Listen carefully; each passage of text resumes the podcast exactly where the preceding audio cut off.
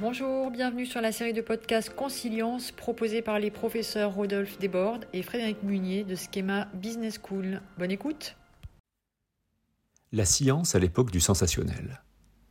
La freakonomics est une expression qui désigne une manière originale d'envisager le monde en révélant notamment l'influence des incitations économiques ou des biais cognitifs dans nos choix. Ce genre de recherche est d'autant plus séduisant qu'il propose de dévoiler des facteurs inconscients ou insoupçonnés qui serait validé par des études scientifiques. Mais tout le problème est que, comme le soulignait l'astronome Carl Sagan, des affirmations extraordinaires nécessitent des preuves extraordinaires.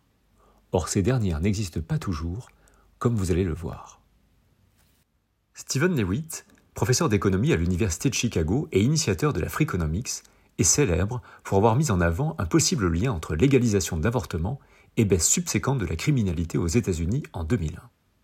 Son hypothèse, validée par une étude co-rédigée par John Donoghue, était que les mères de milieux défavorisés, bénéficiant de la possibilité d'avorter, n'avaient pas ou moins donné naissance à des individus avec un fort risque criminel. Selon les deux auteurs, l'effet de la légalisation de l'avortement était substantiel, car il pouvait expliquer jusqu'à 50% de la réduction des actes criminels. Cette étude fait partie du livre Freakonomics, disponible dans tout aéroport et vendu à plusieurs millions d'exemplaires. Tout lecteur est logiquement amené à penser que les résultats présentés sont exempts de tout reproche. Les auteurs sont des économistes distingués. Mais à la suite de cet ouvrage, de nombreux économistes ont mis en avant non seulement la présence de faiblesses méthodologiques, fragilisant les résultats obtenus, mais aussi l'incapacité à reproduire ces derniers dans d'autres pays. Ainsi, l'hypothèse d'Onoyu-Levitt, aussi séduisante soit-elle, ne reposait pas sur des fondements empiriques solides et, bien entendu, ne pouvait servir de justification à des politiques publiques.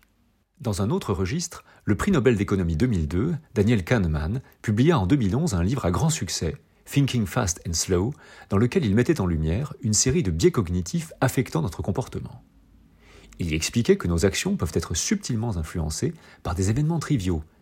Écrire des mots liés à la vieillesse pourrait amoindrir notre dynamisme physique, par exemple. Les affirmations présentes dans chaque chapitre sont étayées par une panoplie d'études scientifiques. Encore une fois, le lecteur est amené à penser que les conclusions du livre sont sans appel. Pourtant, en 2017, Kahneman lui-même fit une sorte de mea culpa lorsqu'il constata le manque de réplicabilité d'une partie des travaux cités dans son ouvrage.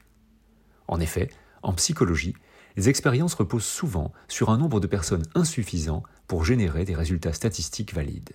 Un dernier exemple enfin. En mai 2019, David Gellertner, professeur de computer science à la célèbre université de Yale, publia un article dans lequel il expliquait pourquoi il rejetait, à regret, la thèse darwinienne de l'évolution en faveur de la théorie du dessin intelligent. Mêlant paléontologie, biologie moléculaire et mathématiques, l'article était en apparence convaincant, sans compter qu'il était écrit par un professeur issu d'une grande institution américaine. Là encore, tous les voyants de la crédibilité semblaient au vert, sauf un, la discipline d'affiliation de Gellertner. Un professeur d'informatique est-il qualifié pour remettre en cause l'évolution darwinienne? Une simple recherche sur Internet suggère la négative. Biologistes, biochimistes et même collègues de sa discipline contestent vigoureusement son analyse. Les progrès de la science aideront à trancher ce débat, mais dans l'état actuel de nos connaissances, le concept de dessin intelligent doit être accueilli avec scepticisme. Il ressort de ces exemples que trois raisons peuvent expliquer pourquoi le résultat d'une recherche peut perdre de sa crédibilité. Soit une erreur d'analyse a été commise par les auteurs, soit les résultats originaux ne peuvent être reproduits dans de nouvelles études, soit tout simplement les auteurs n'ont pas l'expertise nécessaire. Tout le problème est que les médias d'information ou les livres de vulgarisation nous exposent à une quantité inouïe de supposées découvertes spectaculaires. Ironie du sort, plus ces nouvelles sont surprenantes, plus elles ont de chances de donner lieu à des recherches et à des publications scientifiques. Il est difficile de lutter contre ce flot d'informations qui requiert des lecteurs un esprit critique acéré et la capacité d'évaluer la robustesse des résultats présentés. À Schema Business School, nous formons nos étudiants à repérer ce genre d'informations présentées comme des révélations avant de s'avérer fausses. Pour cela, nous avons développé un cours de critical thinking que nous pensons comme un viatique dans un monde saturé d'informations.